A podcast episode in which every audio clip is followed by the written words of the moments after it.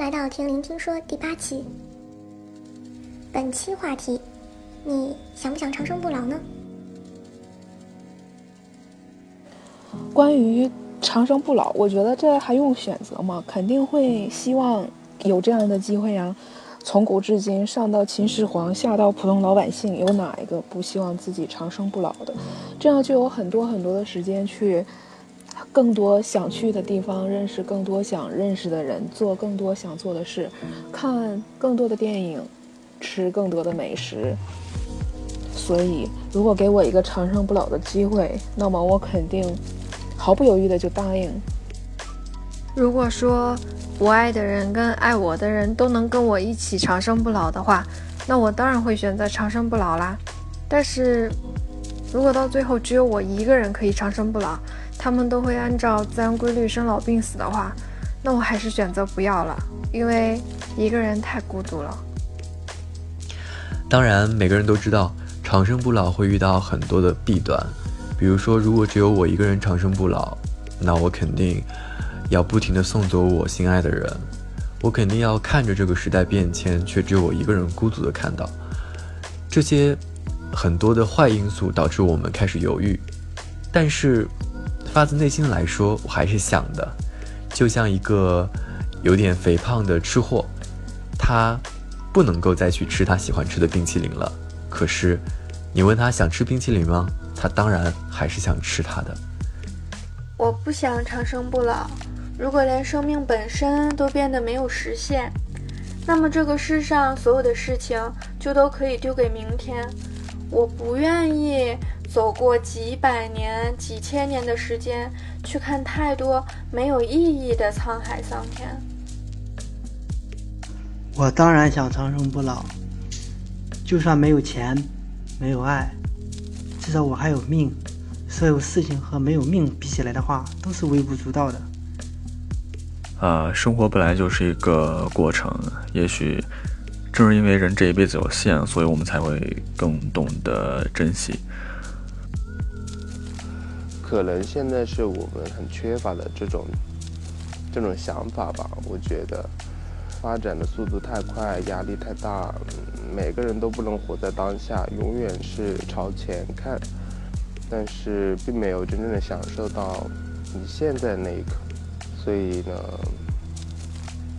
我觉得长生不老可能对于我来说是一件好事吧。对，就是很多人被这个“长生不老”这个词蛊惑了很久啊，觉得很开心、很自在。其实不是这样，我给你们分析一下，就是你想你长生不老个十年、二十年、一百年、两百年，你身边总得有人知道你这个人是个长生不老的人吧？那身边有人知道，总得有一大帮子人知道吧？然后吸引了全球。科学家们的眼光和视线，然后把你搞起来做个人体实验。就这个时代的科技时代的尿性，你是逃不了他们的骚扰的。那不仅科学家要把你抓起来研究，对吗？给你每天注射些什么啊，然后盘问些什么，解剖些什么，然后伦理学家跳出来说你不行，你不能这样。人类学家跳出来，你这个东西反人类。就是你以为你长生不老是过了一个永恒的幸福人生，永恒的享受自然之美的人生，其实你只是享受了永恒的人类之间很无聊的纷争，很无聊的骚扰。然后最可怕的是你死也死不掉，你说你多惨？一旦长生不老的话，你的整个人生的计划就会改变。现在来说，我们每个人都有自己的童年时期、少年时期、青年时期、中年时期。每一个时期好像都有每个时期的计划和任务，好像在这个时间点到来之前，你必须要完成一些事情，或者说到了这个时间点之后，你就不能再去做一些事情了。所以你在一定的时间内就会有不停的压力，那么也就会促使你早早的为自己的人生设定了计划，不敢去冒险尝试很多事情。可是如果人生可以长生不老的话，好像时间的战线就会拉得很长很长，我可以在这个无限的时间里做很多自己想要去做的事情，花个三五年，勇敢的去做，哪怕失败了也没有关系，因为我还可以从头再来。想一想就觉得很激动，因为不仅可以长生，还可以不老，好像始终能有年轻的那一股热情和冲劲。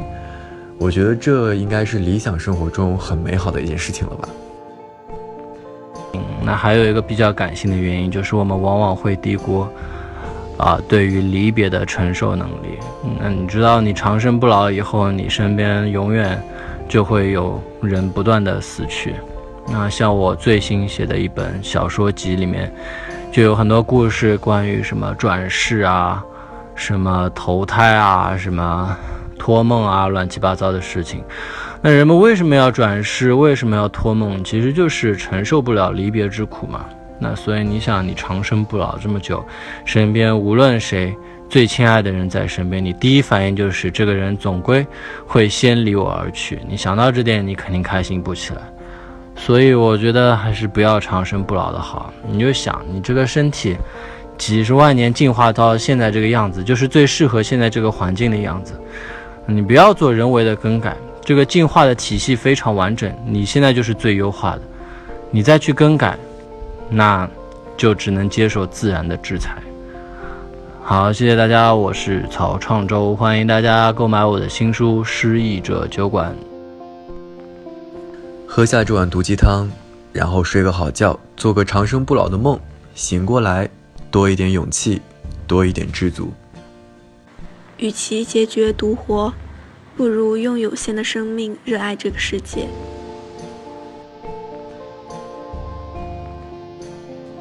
其实长生不老一直属于人类美好愿景的范畴之内，也正因为是无法实现的愿景，才会让人觉得这充满了更多可能性。